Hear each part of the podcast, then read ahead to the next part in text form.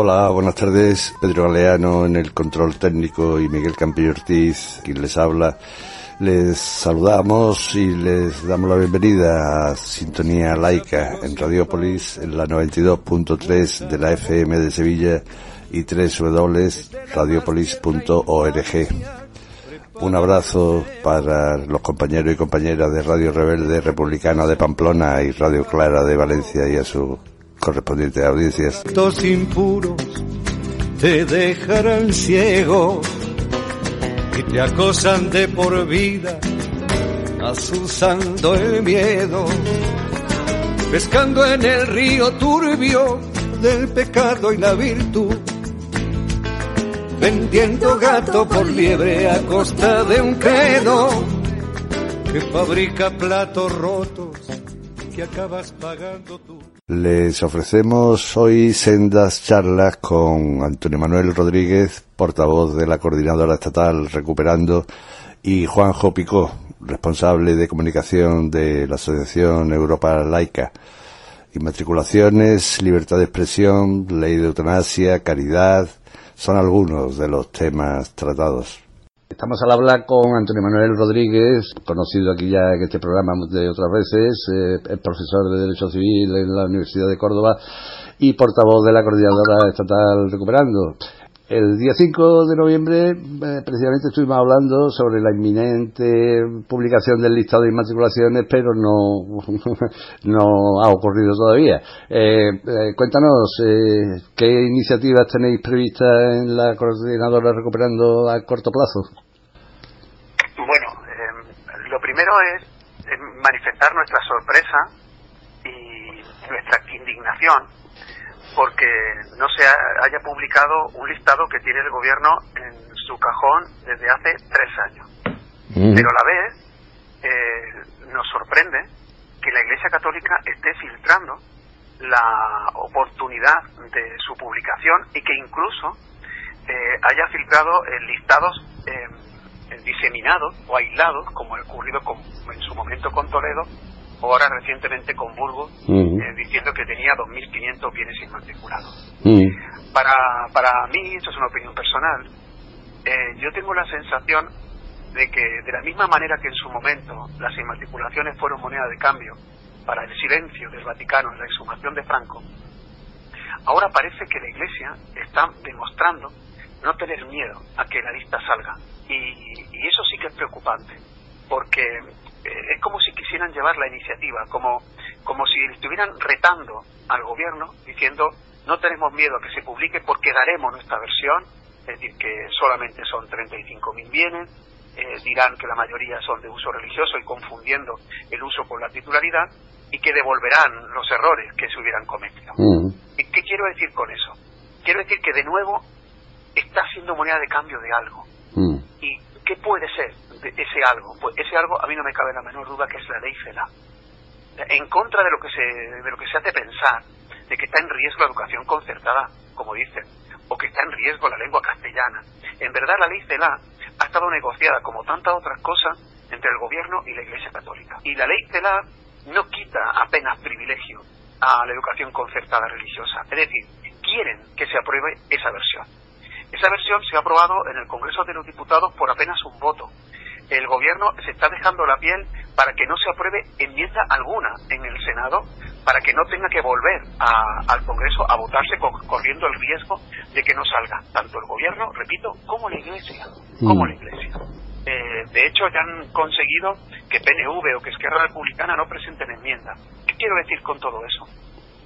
Quiero decir con todo eso que eh, la Iglesia está presionando al gobierno, amenazando, aunque parezca paranoico, con la publicación del listado. La Iglesia, eh, sin miedo, porque eh, todo lo que queda del mes de diciembre es inhábil y porque durante el mes de enero eh, no hay sesiones en el Congreso ni en el Senado. Es decir, si se publicase ahora, prácticamente estaríamos un mes y medio sin poder, poder reaccionar, ni comunicativamente, ni legislativamente, ni parlamentariamente.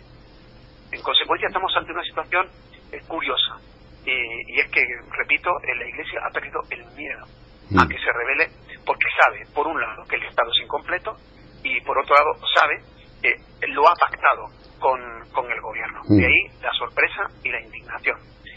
Por nuestra parte, eh, no nos queda otra que recurrir a, al resto de parlamentarios que no forman el gobierno para que eh, denuncien esta confabulación, para que presenten cualquier fórmula legislativa, cual sea, eh, una proposición no de ley, por ejemplo, en la que se contengan los tres pilares fundamentales de nuestras peticiones, el listado desde 1946, nulidad de todas las inmatriculaciones desde que se promulgó la Constitución y que se legisle eh, para que se declare dominio público los bienes de carácter religioso de extraordinario valor histórico y cultural. Y preguntar eh, tanto en el Congreso como en el Senado, eh, por qué el gobierno negocia con la Iglesia y por qué no sabemos nada de, nada de eso. Esas serían las dos iniciativas eh, que de la ciudadanía estaríamos llevando al Congreso, pero repito, poniendo sobre la mesa un elemento completamente novedoso, ¿no? Y es que creemos que las inmatriculaciones han dejado de ser ya moneda de cambio porque la Iglesia ya no tiene miedo a revelarlas sabiendo que en este contexto, en este contexto de un mes y medio, prácticamente no se le haría ningún daño eh, a pesar de todo el esfuerzo que llevamos haciendo durante este tiempo. Sí, en Europa laica también estamos convencidos de que ha sido moneda de cambio, ha sido mm, en las negociaciones de distintas mm, calibres, de distintas leyes, pues es eso. O sea que, en fin. Entonces, a corto plazo se piensa hacer esto que comentan, ¿no? Pues, mm, pues está muy bien. eh, oye, otra, otra cosa que me gustaría que comentaras, si, si has podido echarle un vistazo, es eh, la, la comunicación que hemos recibido ayer o así, eh, de, del defensor, me refiero que lo hemos recibido en la plataforma en defensa del patrimonio de Sevilla. Eh, esta comunicación del defensor del pueblo andaluz en relación con una queja que le, que le expresamos hace algún tiempo. Eh, ¿Qué te ha parecido? Si, si quieres comentarla.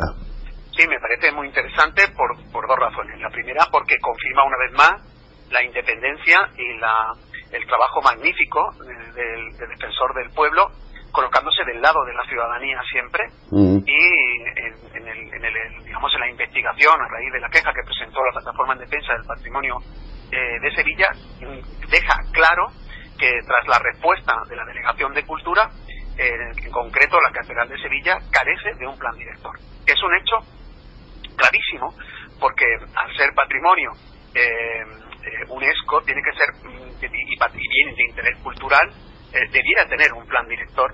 Eh, es verdad que no es el mismo caso que la mezquita de Córdoba, porque hay diferencia en el tratamiento del patrimonio, pero mm. sí que es verdad que tiene un paralelismo descomunal por el uso turístico del monumento. Es decir, hay un uso turístico eh, y ese uso turístico tiene que estar regulado por un plan director cuando se trata de un bien de esta magnitud.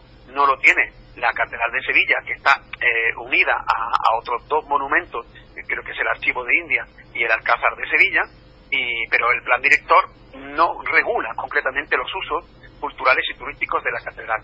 Entonces, ese es un tema que, que debiera que debiera plantearse porque es responsabilidad y además así eh, quedó quedó dicho desde el primer momento de todas las administraciones, de la administración del Estado, de la administración autonómica y por supuesto del, del Cabildo de Sevilla, ¿no? Es decir, que, que estamos ante una carencia que ha sido denunciada por el defensor y que ha sido constatada por el, por el defensor del pueblo, ¿no? Mm.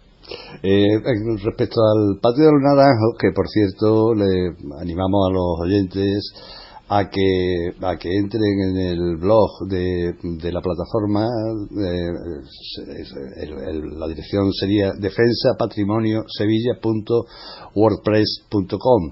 Ahí hay ya una, desde hace algún tiempo un, manifiesto y donde se, se requiere, se solicita la, el apoyo de la ciudadanía con su con su firma. El patio de los Naranjos eh, era de acceso público hasta 1992, en con la Expo, pues eh, allí hicieron una exposición el, el arzobispado y cerró el, acceso al público y desde entonces sigue sigue cerrado al acceso público. Eh, ¿Qué opinas tú de eso? Esto es un atropello que no tiene justificación alguna. El único responsable es el Ayuntamiento de Sevilla, por dos razones. La primera, porque aunque se tarden mil años en, denunciar y, en recuperar el uso público del Patio de los Naranjos, el Patio de los Naranjos nunca ha dejado de ser de acceso público.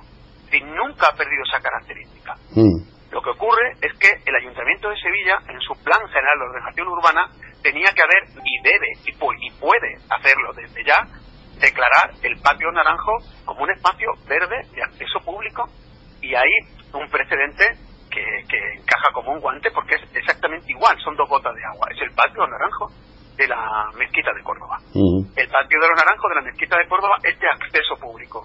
¿Por qué? Porque el Plan General de Ordenación Urbana así lo dice, el Plan General de Ordenación Urbana del Ayuntamiento de Córdoba. Y aunque el Cabildo en su momento eh, lo recurrió en la década de los 80, el Tribunal Superior de Justicia de Andalucía declaró que era competencia del Ayuntamiento de Córdoba, que formaba parte de la función social de los bienes, en consecuencia eso, eso es competencia de, las administraciones públicas, y en consecuencia el acceso público no podía limitarse ni siquiera aludiendo la naturaleza privada del monumento.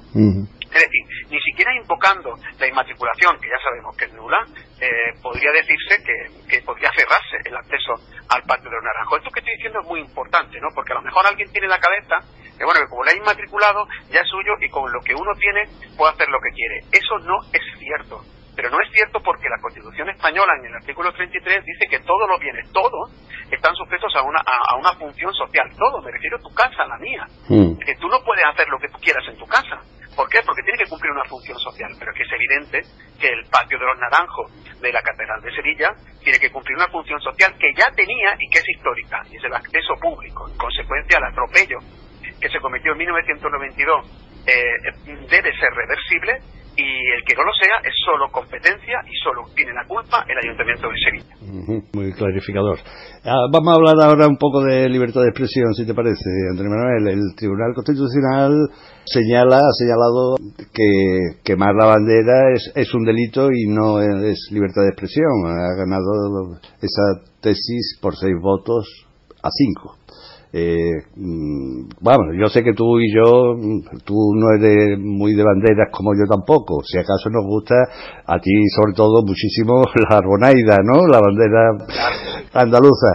Eh, coméntanos eh, esa decisión, esa sentencia del tribunal. Voy a, voy a empezar por el final, si me permite. Sí. En primer lugar, dejando claro que los trapos, eh, la bandera, no tienen la culpa de los mensajes excluyentes que se, que se invocan en ella. Claro. Es decir, que a mí mucha gente me dice, es que la bandera, oye, mira, la bandera, yo soy partidario de la bandera, simbolizan lo que yo creo, lo que yo pienso. Mm. mi bandera blanca de la paz es mía, ¿eh? La bandera rojinegra anarquista es mía. ¿Por qué? Porque yo creo en una sociedad libertaria. Mm. Eh, la bandera republicana es mía. ¿Por qué? Porque yo creo en la república. La bandera andaluza es mía porque mi bandera republicana es verde y blanca. Y porque la bandera andaluza simboliza la paz, la esperanza, la tierra, la libertad, es decir, son valores en los que yo creo, ¿no? Mm. ¿Cuál es el problema de la bandera de España? Pues mira, la bandera de España es que mientras simbolice para muchos eh, los, los, valores del nacionalcatolicismo, pues es normal que mucha gente no se sienta reflejada en ella. Es decir, en, la medida en que muchos la invocan para excluir y para decir que no seas español si no tienes una determinada orientación sexual, si no tienes un determinado género, si no tienes un determinado color de piel, una religión. A un determinado Dios, efectivamente, o si no crees en un determinado modelo de Estado. Mm. Entonces, bueno, pues ese es el problema de la de, concretamente de la bandera de España. Pero que quede claro, repito, que la bandera no tiene la culpa de los mensajes excluyentes que se le invocan. Y por eso yo sí soy partidario de la bandera. Y lo digo porque, ¿sabes lo que pasa, Miguel? Que al final eh, acabamos utilizando un mantra que deslegitima eh, banderas que, que, sí nos representan. O, es que, o, que sí, o sí estamos de acuerdo con la bandera arcoíris cuando hay que defender la diversidad y estamos en contra de otras banderas cuando lo que se está defendiendo es la diversidad territorial dentro del Estado, pues por ejemplo. Mm. porque unas sí y otras no. ¿Eso quién lo ha decidido? Mm. Entonces, eh, por un lado, la reivindicación de las banderas cuando verdaderamente simbolizan aquello que creemos. En segundo lugar, si eso es así, si una bandera no es más que el símbolo de aquello que se cree, eh, pues me parece que una, una verdadera aberración el que quemar la bandera, cual sea, eh, sea un, un delito. Eh, a mí me parece que esto constata la naturaleza conservadora de un tribunal que, que debería no tener esos criterios ideológicos, y, sino que debería regirse por criterios estrictamente jurídicos, pero también es verdad que la, la Constitución española deja un margen muy importante de interpretación que está aprovechando el Tribunal Constitucional, especialmente desde 2010, cuando se ha producido una auténtica involución en la interpretación de las normas. Yo suelo poner varios ejemplos, pero yo creo que son muy evidentes. Es decir, el cierre autonómico, es decir, hasta el 2010 la tendencia del Tribunal Constitucional era eh, hacia un modelo federal o federalizante del Estado, desde el 2010 de la sentencia del proceso mm. en, Cataluña. Eh, es todo lo contrario, es decir, hay un cierre autonómico hasta, hasta el punto de hacernos creer que las competencias han sido delegadas por el Estado cuando es una auténtica falacia. Es decir, eh, Andalucía tiene competencias porque, la, porque así aparecen en la Constitución, no porque vengan de una autoridad superior, ¿no? por poner un ejemplo. ¿no? Eh, y ha habido una involución en, en, la interpretación de los derechos fundamentales, eh, especialmente, pues por ejemplo, en, con la ley Mordaza o incluso con la interpretación de la función social de la vivienda. Recordemos que la, ley andaluza se declaró inconstitucional y, sin embargo, la ley de la reforma agraria se, sí se declaró constitucional por el mismo criterio. ¿no? Mm. Y ahora el ejemplo del, que me habla es clarísimo, ¿no? que demuestra la involución del, del, Tribunal Constitucional y, es muy preocupante. ¿no? Eh, ¿Y por qué? Porque eh, primero hay que tener muy presente que el Tribunal Constitucional está prácticamente actuando como un legislador negativo. Y eso es muy peligroso, muy peligroso. Y, y está, digamos, otro, otro de los elementos que hace cuestionar el, el, modelo actual, ¿no? En fin, es, un, es una sentencia a mí me parece muy peligrosa. Yo como jurista no tengo más remedio que respetarla, pero, eh, pero eh, también como jurista tengo todo el derecho a cuestionarla. Bueno, hay que recordar que el Tribunal Europeo de Derechos Humanos eh, dijo que no era que era libertad de expresión cuando quemaron el retrato del rey, por ejemplo. Claro, pero, pero, pero mira, ha puesto un ejemplo buenísimo que, que me permite explicar. voy a, ver, a ver si lo consigo. Pero me permite explicar que el Tribunal Europeo de Derechos Humanos en su sentencia son vinculantes por el principio de normatividad del Estado español, es decir, el Estado español está sujeto a ese convenio y en consecuencia sus criterios interpretativos tienen que eh, ser vinculantes a todos los órganos jurisdiccionales del Estado. Mm. Sin embargo, aunque parezca increíble, no hay una, un procedimiento para ejecutar la sentencia del Tribunal Europeo de Derechos Humanos. Mm. Es decir, eh, en principio todos los jueces todos los órganos judiciales están sujetos a esa interpretación y sin embargo no hay ninguna norma que ampare o que, o que permita la aplicación de la sentencia del Tribunal Europeo de Derechos Humanos. Mm. Y esa contradicción la tenemos en España. Y uno de los ejemplos es este que me acaba de contar el Tribunal Constitucional, que no está sometido a las interpretaciones del Tribunal Europeo de Derechos Humanos porque está actuando, repito, como una tercera cámara, ¿no? o sea, habría dos cámaras de legislación positiva, mm. que es el, Congreso y el Senado, y el Tribunal Constitucional está actuando como una tercera cámara, que es la de un legislador negativo, eh, decidiendo mm, sobre cuestiones, a mi juicio, como jurista digo, que le exceden, ¿no? Pero mm. eso es un criterio que, que, bueno, yo no tengo, repito, más remedio que respetar la sentencia del Tribunal Constitucional, pero creo que tenemos que cuestionarla seriamente porque está en peligro eh, uno de los pilares fundamentales de nuestro ordenamiento jurídico como la libertad de expresión. ¿no? Pues sí, ciertamente así es. Bueno, Antonio Manuel Rodríguez, eh, lo he dicho ya en otras ocasiones, es polifacético, el hombre eh, tenía que haber nacido en el Renacimiento quizás, ¿no? bueno, a lo mejor estamos viviendo un Renacimiento andaluz. Bueno, también, también tiene razón, sí. El caso es que mm, entre sus múltiples facetas, pues está la de, la de, la de ser músico, y de hecho tiene varios discos publicados, etcétera, etcétera. Ahora tiene un proyecto también entre manos muy interesante que se titula Apal creo. Cuéntanos. Sí, bueno, antes de hablarte de Apalos, permíteme que te diga ah. que a raíz de la sentencia del Santo Chumino en Málaga, sí. Eh, un grupo de profesores promovimos un manifiesto para la derogación del delito de, la de blasfemia. Ah, sí, es verdad, sí. Ahora a los sentimientos religiosos, que es otro caso más de limitación clarísima de la libertad de expresión, eh, dando por hecho que todos los que estamos aquí nos, nos debemos sentir ofendidos por, eh, por sentimientos que atenten a, a, una determinada confesión. Mm. Es, es un hecho completamente inaudito, medieval, que no tiene precedentes y que se mantiene en España, entre otras cosas, porque la reforma de ese, de, ese artículo del Código Penal la hizo el, el Partido Socialista y desde entonces hasta hoy eh, no, no, se ha derogado. ¿no? Mm. Entonces me parece sorprendente y no han firmado más de 150 profesores y profesoras, eh, catedráticos y catedráticas y intelectuales de, España, pero que se sepa que hay una masa crítica que está en contra de que se mantenga un delito como este en, en pleno siglo XXI. Y sí, es, cierto, eh, mira, pues con mi amigo Carlos Llave, que es el guitarrista, y con mi amigo José Maricala, eh, que es cantante, cantador, porque es cantante de la banda morisca, pero también es cantador de flamenco, pues hace unos meses eh, decidimos poner en marcha un proyecto en el que el flamenco fuese, lo que siempre ha sido, ¿no? Un, un arma ¿no? de rebeldía y de reivindicación social. ¿no?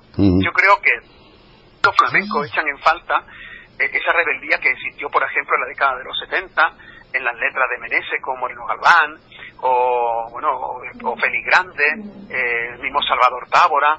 Es decir, hubo una época en la que el flamenco, eh, o el cabrero, ¿no? Con Elena Bermúdez, ¿no? Hubo una época en que el flamenco era un arma de rebeldía, ¿no? Y me parece increíble que en el siglo XXI, en una sociedad como la andaluza, que tiene más de un millón de parados, ¿no?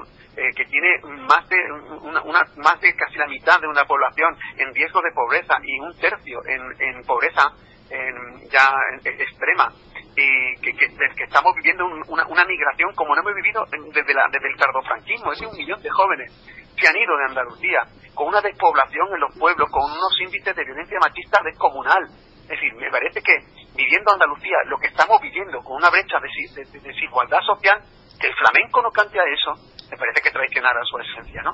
Pues sí. Y entonces, pues bueno, pues lo que he hecho en este caso ha sido hacer unas letras eh, flamencas y que van a cantar eh, Carlos y, José. Eh, bueno, la idea es sacar un disco, para eso, un crowdfunding. puedes entrar en Berkami, que es la plaza, la, la, perdón, la página, Berkami, y buscas el proyecto a palos y bueno, pues puede ser mecena de nuestro, formar parte, formar parte de él. Repetimos, repetimos, es Berkami con V. Con V y con K.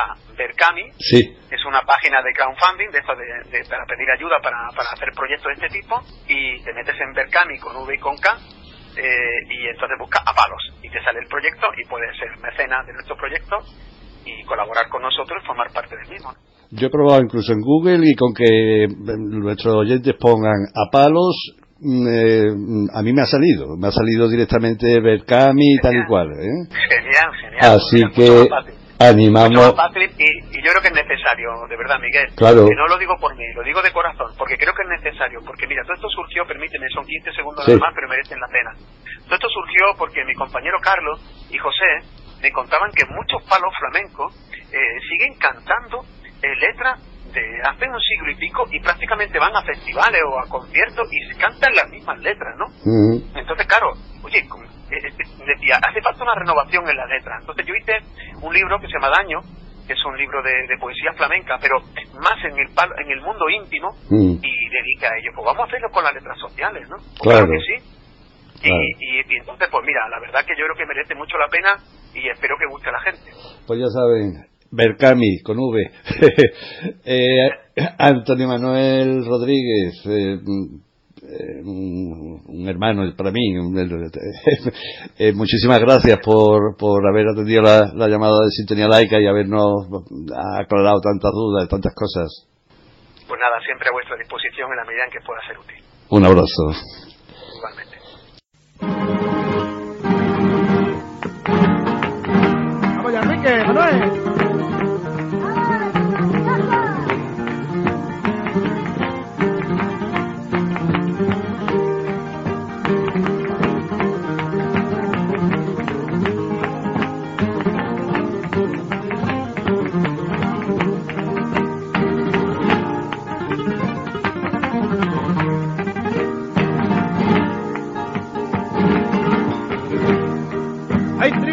love.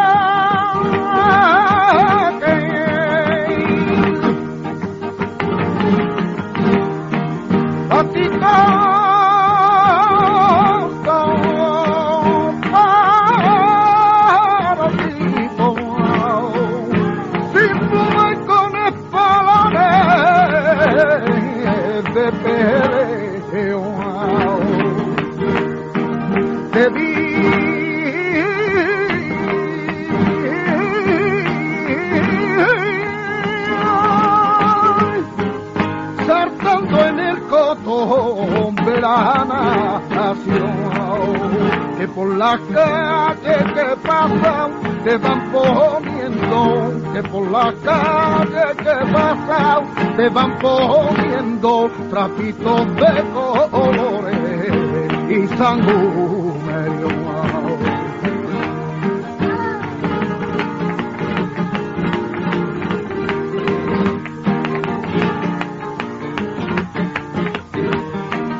una pieza me que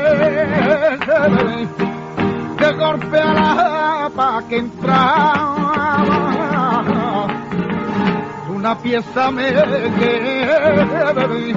hay de encontrarme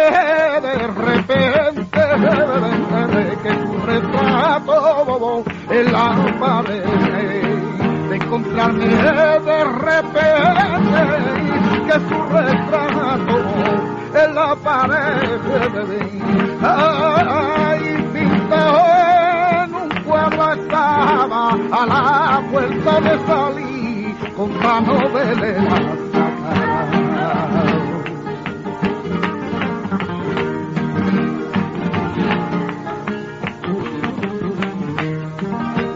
Sin descansar gobernado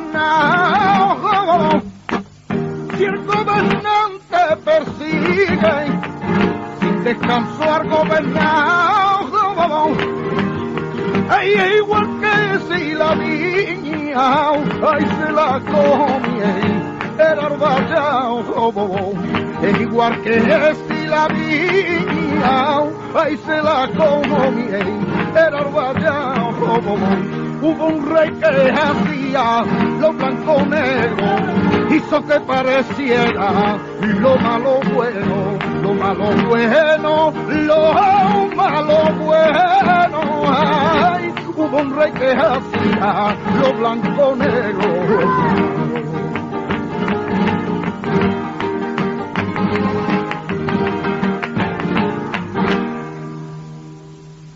Oído a José Menese acompañado por Enrique de Melchor y Manolo Brenes.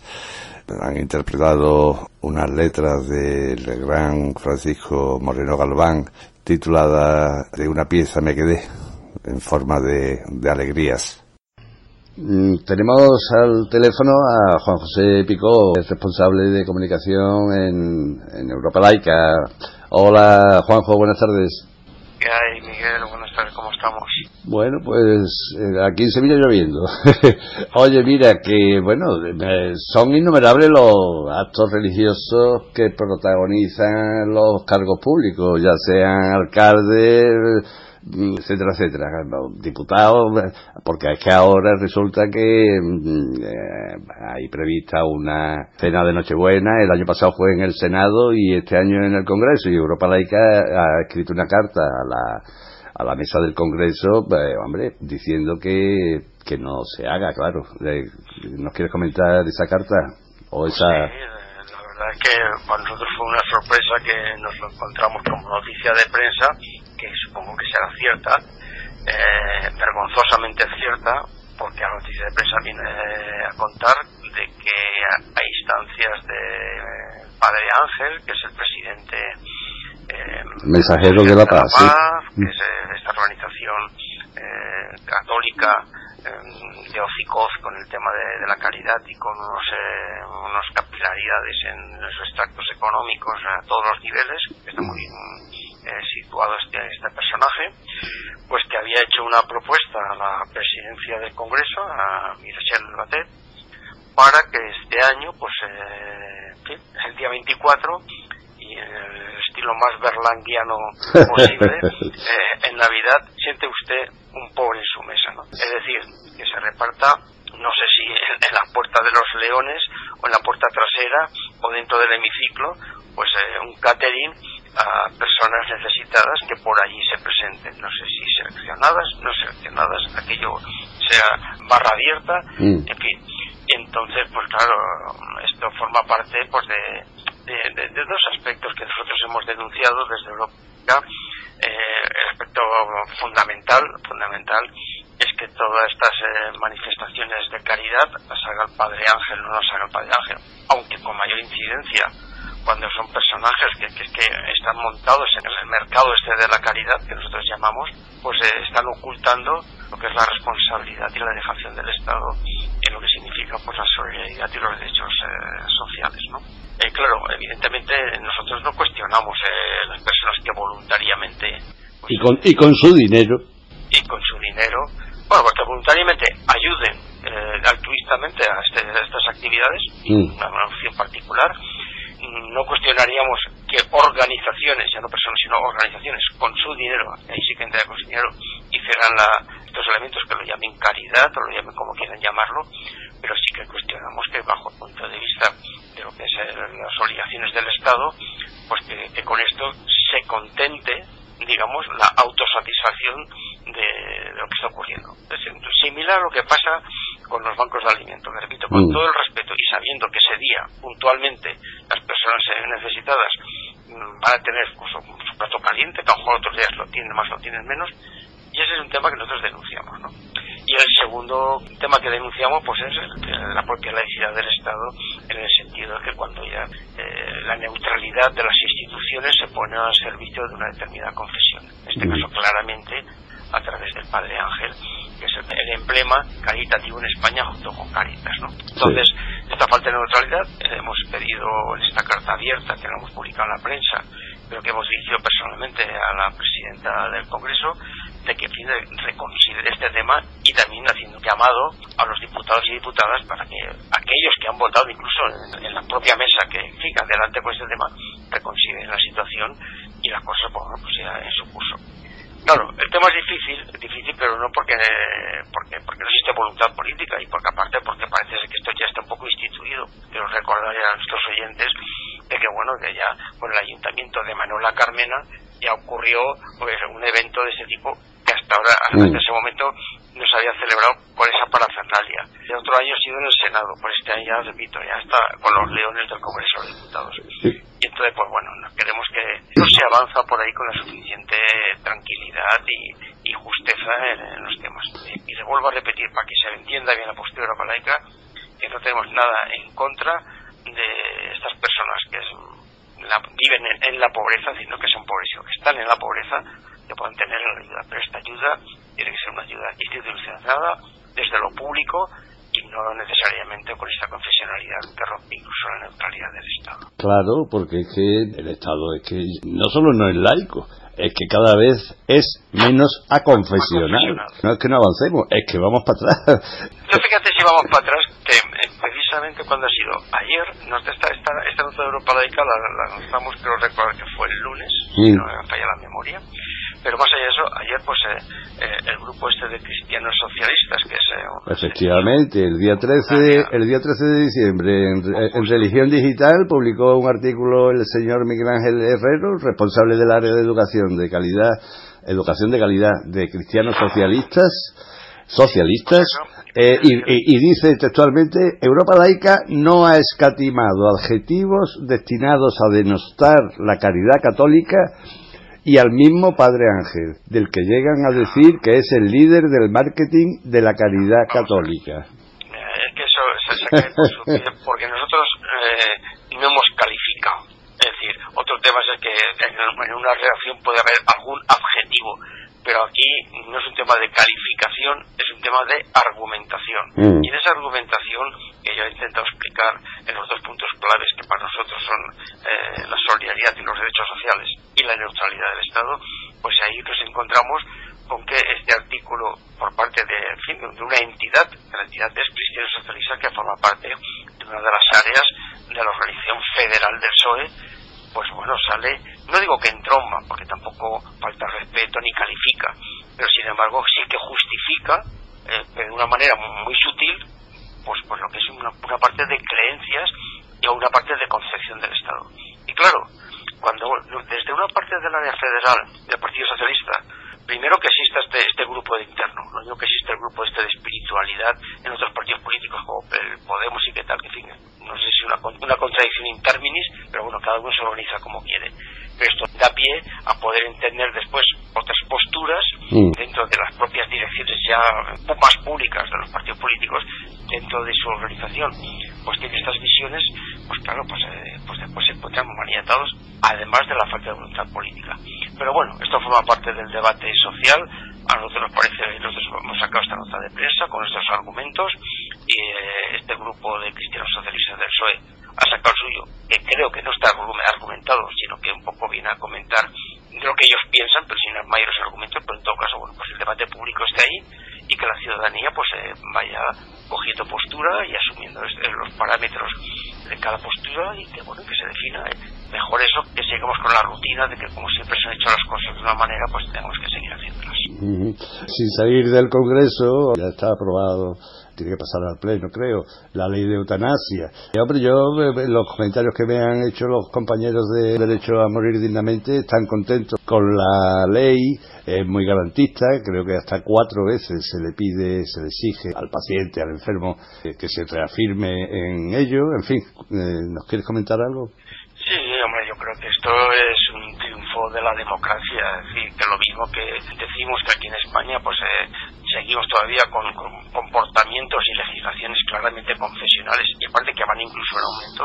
Sin embargo, pues eh, este, vamos, este justo reconocimiento que existen derechos civiles, pues nosotros nos felicitamos, además de otros simbólicos, como antes lo hemos comentado en estas antenas, cuando por ejemplo pues la toma de posesión de cargos públicos pues ha hecho ya últimamente por el tema de ya, respeto a la sociedad civil y nada de Biblias y crucifijos que eso son de parte y no une a todos. Y el tema de la eutanasia pues es lo mismo es un tema de una política universalista es decir que implica y beneficia a todo el mundo y el que no quiera beneficiarse pues no pasa es un derecho social que nosotros felicitamos por lo tanto pues eh, nos alegramos un montón de esta lucha impertérrita que se ha llevado por la sociedad encabezado básicamente por la Asociación Derecho mm, a Morir Dignamente, DMD, y por las personas particulares que han dado su testimonio, algunos con su vida llevando a cabo, en fin, la muerte digna precisamente no en condiciones, en muchos casos, como sería deseable, y me acuerdo de Ramón San Pedro, que fue de los pioneros, mm. pero un triunfo que, saludamos. Creo que va a ser inexorable que se apruebe, eh, el paso por el Senado pues será tal, y en cuanto al contenido, pues bueno, los mejores interesados y el que conocen mejor el asunto son la Asociación de Derecho Moridinamente, que me consta que, en fin, es un paso adelante. Mm. Sí que es cierto que existe una, problemática en el tema de, de ser demasiado garantista, pero no porque se quiera suprimir las garantías. Siento que hay un elemento de debate muy profundo de si las garantías tienen que hacerse a priori o a posteriori. Entonces, pues es un debate muy abierto porque hacerlas como está previsto actualmente en la ley, de que antes de poder realizar la intervención eutanásica de derecho muy dignamente, pues se tenga que pasar una serie de, filtros y cosas, pues lo único que hace es retrasar la voluntad del paciente, ¿no? Pero bueno, en todo caso, es un salto adelante impresionante, lo mismo que fueron otras leyes de matrimonio igualitario, de interrupción voluntaria del embarazo, en ese aspecto, pues eh, España pues se pone en cabeza. Que quiero sacar a colación una reflexión, es que cuando se quiere, se puede. Claro, pues sí, es cuestión de voluntad política, claro. Claro, es un tema de voluntad política, es lo mismo. Es decir, aquí cuando se. hay derivadas con esto de la eutanasia que, Miguel, si te parece, las comento. Sí, es claro. la postura de la, de la conferencia episcopal. Y la postura de la conferencia episcopal mm, hay que analizarla también porque su componente político que duda cabe. Es decir, la conferencia episcopal en este tema es la de una postura muy blanda, es de una postura muy blanda porque que duda cabe que tiene que pronunciarse y se ha pronunciado ya y se pronunciará posiblemente más. Lógicamente, pues eh, así de acuerdo con su moral, la eutanasia no está porque la vida depende de Dios, pues a sus creyentes los ilustren con esa declaración. Pero ya no son los tiempos del roco, de salir a la calle en contra de la legalidad y legitimidad que le permite la, gobernanza civil. Bueno, han salido a la calle poniendo cadáveres y... No, no, pero eso, eso, es lo que te voy a decir. Una cosa es la jerarquía, que está teniendo una postura suave, porque está en negociación de mesa de camilla con el tema de inmatriculaciones y otros temas. Exactamente. Y por la otra. Y otro tema es que evidentemente por la puerta de atrás saquen a sus huestes de ultraderecha. Es decir, que son, son dos cosas diferentes que aquí todo el mundo está jugando al ratón y al gato. Mm. Sobre todo todo el mundo, todo el mundo del espectro este de que, de que quieren mantener la confesionalidad del Estado. Bueno, pues en este caso concreto, y vuelvo a decir, como muestra de voluntad política que cuando se quiere se puede, pues se podía hacer igualmente la, por la derogación de los acuerdos con la Santa Sede y no decir que ahora no es el momento con temas de que, que están también de actualidad y que aunque no sean muy propios, o sí, de este programa, pues podemos hablar del tema de, la monarquía, la república y todo lo demás. Es que no es el momento, bueno, pues será el momento. Nunca es el momento. Nunca es el momento.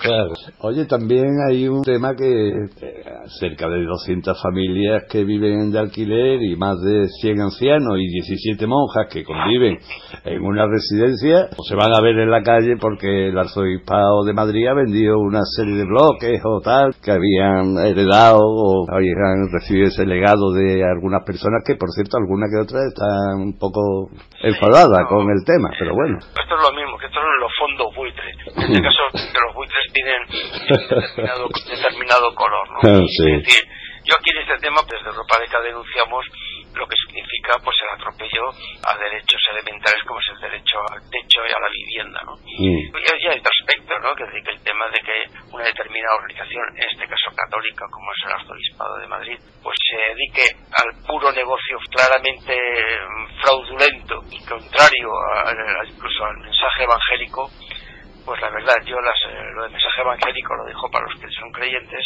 la parte de, que es fraudulento, pues denunciable completamente. Y si eso en su momento, pues había unos derechos ciudadanos y de las personas que estaban ahí, los inquilinos, aparte por el propio origen de la posesión por parte de la Iglesia de estos bienes, porque fueron herencias dadas por personas particulares creyentes que lo cedieron al arzobispado, eso tiene que ser perseguido, pero a mí lo que me choca en este caso es cómo es posible que desde el mensaje evangélico se puedan hacer estas tropelías que son parejas, aunque vayan con distinta cara, a todo el tema del expolio de las inmatriculaciones. Mm. Es decir, la Iglesia de Jesús, para los creyentes, yo no sé cómo ellos mismos, pues mm, no se posicionan claramente en estas tropelías que, repito, van completamente en contra de lo que debería ser pues un mensaje diferente. Tú sabes que lo, bueno, tú eres compañero en, la ejecutiva de la coordinadora estatal recuperando de Evaristo Villar, que es fundador de redes cristianas, eh, las comunidades cristianas populares de Andalucía pues también están posicionados contra las inmatriculaciones, en fin que, que no todo el mundo católico no, no, no, Esto, es un tema de la jerarquía, claro. vamos, de la jerarquía y bueno y de, la corte, de este, eh, ¿cómo lo llamarías? Que este sector social católico que sigue a pie juntillas a la jerarquía y que en esto ni se cuestiona esa situación que es una vergüenza. Es decir, la jerarquía es la que está llevando este, este tema a la cabeza, incluso en contra de lo que muchos dicen del espíritu solidario y no sé qué del, Papa Francisco. En fin, que habría mm. mucho que hablar, muchísimo que hablar al respecto. Pero evidentemente hay que reconocer que existen otros eh, sectores eh, del catolicismo están claramente posicionados con la democracia y con los valores humanos mucho más que la jerarquía y que la corte de mucha gente que sigue con ese que evidentemente que es público y notorio, no tenemos por qué ocultar lo que existe. Nosotros en Europa que tenemos relaciones fraternales con las comunidades cristianas de base, porque es que asumen claramente postulados laicistas cuando desde el punto de vista de lo que es de pura democracia, que es el laicismo, no tiene nada que ver con las creencias. Claro. En Europa laica convivimos no creyentes con creyentes y con ateos mm, redomados, es decir, ¿por qué? Porque no es un tema de creencias, es un tema de democracia, de cómo se organiza el Estado. Eh, al César lo que es del César y a Dios lo que es de Dios no es un invento nuestro, eso eh, hace muchos siglos que se dijo, ¿verdad? Sí, lo que pasa, lo, que pasa es que se quedó en el cajón de los claro, justos, ¿eh? eso se quedó ahí ahí en el tema. Claro, como tantas otras cosas. Oye, como hablaremos dentro de 14 días en Europa Laica en Sintonía, tengo muchas más cosas de las que me gustaría que comentaras, pero si te parece las podemos dejar para el último jueves del mes. Pero sí que antes de despedirnos, ya que han mencionado el tema de, del republicanismo y tal, que por supuesto Sintonía Laica, los oyentes eh, saben que somos republicanos, organizamos el febrero republicano de la primera a la tercera, etcétera, etcétera. Me gustaría que comentaras algo brevemente ya para despedirnos sobre los últimos acontecimientos en torno a Juan Carlos I. Bueno, sí, lo primero que... Tú que eres además un buen republicano, que me consta. Bueno, sí, sí, sí, Y lo que pasa es que la gente que estamos eh, voluntariamente y de forma altruista por el activismo social, porque creemos a pie juntillas en la justicia y en los derechos humanos, pues claro, tiene multitud de, frentes. Eh, básicamente, pues bueno, está el laicismo, pero está el frente de la memoria histórica, el frente del republicanismo, el frente de los derechos de la tierra. Encima, que existen frentes para luchar por los derechos humanos y por la justicia total. Y por lo que me preguntas, pues claro, pues es que el laicismo tiene mucho que ver, es decir, no se puede concebir un Estado laico en una monarquía porque tiene contradicciones eh, interminis, ¿no? Pero bueno, también hay que decirlo porque es una realidad que también existen repúblicas que lo del laico tiene solamente en el papel o claro, por supuesto. Nosotros como Europa laica lo que decimos es que la, la reivindicación laicista pues una reivindicación que a largo plazo, que duda cabe, pero un largo plazo que, que, se inscribe eh, a nuestra asociación en los movimientos políticos y sociales que son cada día más amplios que presionan por un cambio fundamental hacia una definición constitucional del Estado de aspiración republicana, es decir, la libertad, la igualdad y la solidaridad son valores republicanos, pero es que están alineados claramente con los valores de libertad de conciencia, de igualdad y de solidaridad, del bien común, del interés general. Claro. Y ahí existe una simbiosis claramente en uno en otro. Y cuando eso no se cumple, en este caso por parte de la institución monárquica, pues claro, eh, pues entonces nosotros nos posicionamos claramente en el tema porque están impidiendo el avance del valor democrático de la laicidad.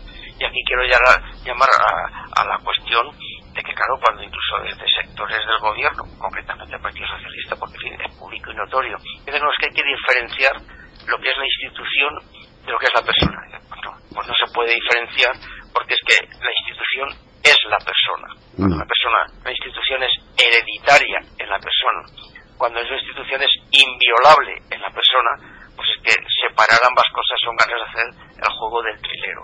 Entonces, bueno, entonces aquí pues eso, sea, hay un debate muy amplio de que si lo que cuestionar es solamente eh, las tropelías o no del de emérito, pero si el marco de la institución se mantiene, bueno, pues que la institución, precisamente por mantenerse en base a esos supuestos de, de ser hereditaria, de la inviabilidad, del tema de la misoginia, de, en, la, herencia, todas esas cosas, pues los que han dado pie a crear ese marco de impunidad mm. que es lo que estamos ahora debatiendo. Por lo tanto, no es un tema de personas, aunque también un tema de institución y es lo que queremos cuestionar y lo que está cuestionando la sociedad. Y nosotros como Europa laica pues decimos que bueno que nosotros queremos libertad igualdad y fraternidad. Pues y esos valores son el buque insigne de un modelo republicano de Estado. Pero en todo caso los valores están por encima de las nominaciones. Por supuesto que sí. Pues Juanjo Picó, responsable de comunicación de Europa Laica, un placer como siempre todos vosotros y en breve estamos otra vez en contacto. Un placer como siempre. De acuerdo, un abrazo hasta entonces.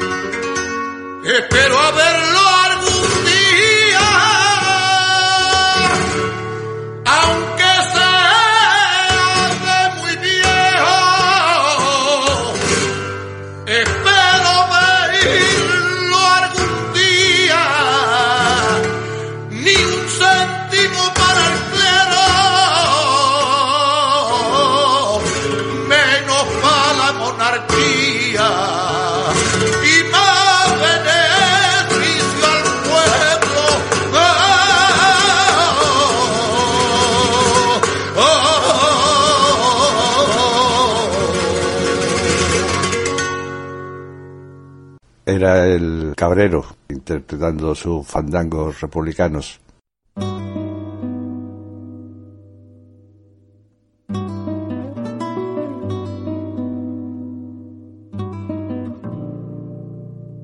Efemérides. Fechas para el avance o retroceso de la libertad de conciencia y los derechos humanos.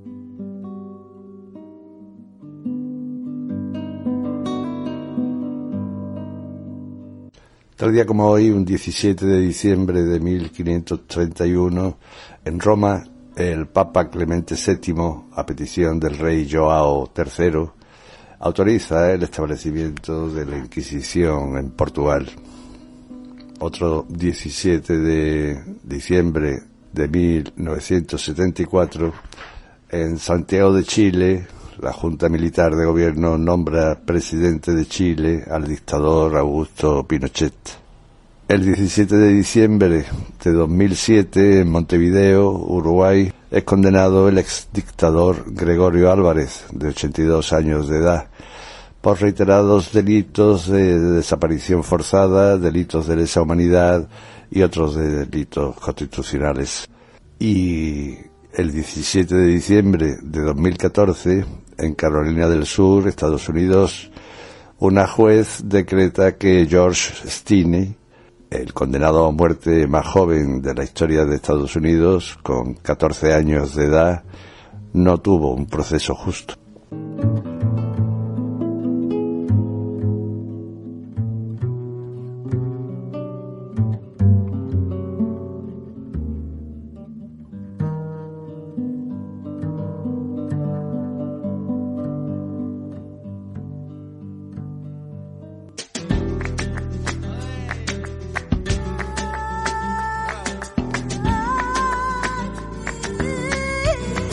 Y recuerden, como dijo el gran médico y filósofo Avicena, calma y paciencia. Y reflexión, claro. Hasta el próximo jueves. Risa pero sin pausa, como el calabobo. Desde la más tierna infancia preparan el cebo. Si no te comes la sopa, te llevará el coco. Los tocamientos impuros te dejarán ciego y te acosan de por vida, asusando el miedo, pescando en el río turbio del pecado y la virtud, vendiendo gato por liebre a costa de un credo que fabrica platos rotos que acabas pagando tú son la salsa de la farsa, el meollo del mal rollo, la mecha de la sospecha, la llama de la gindama, son el alma de la alarma, del recebo y del canguelo, los chulapos del gazapo, los macarras de la moral.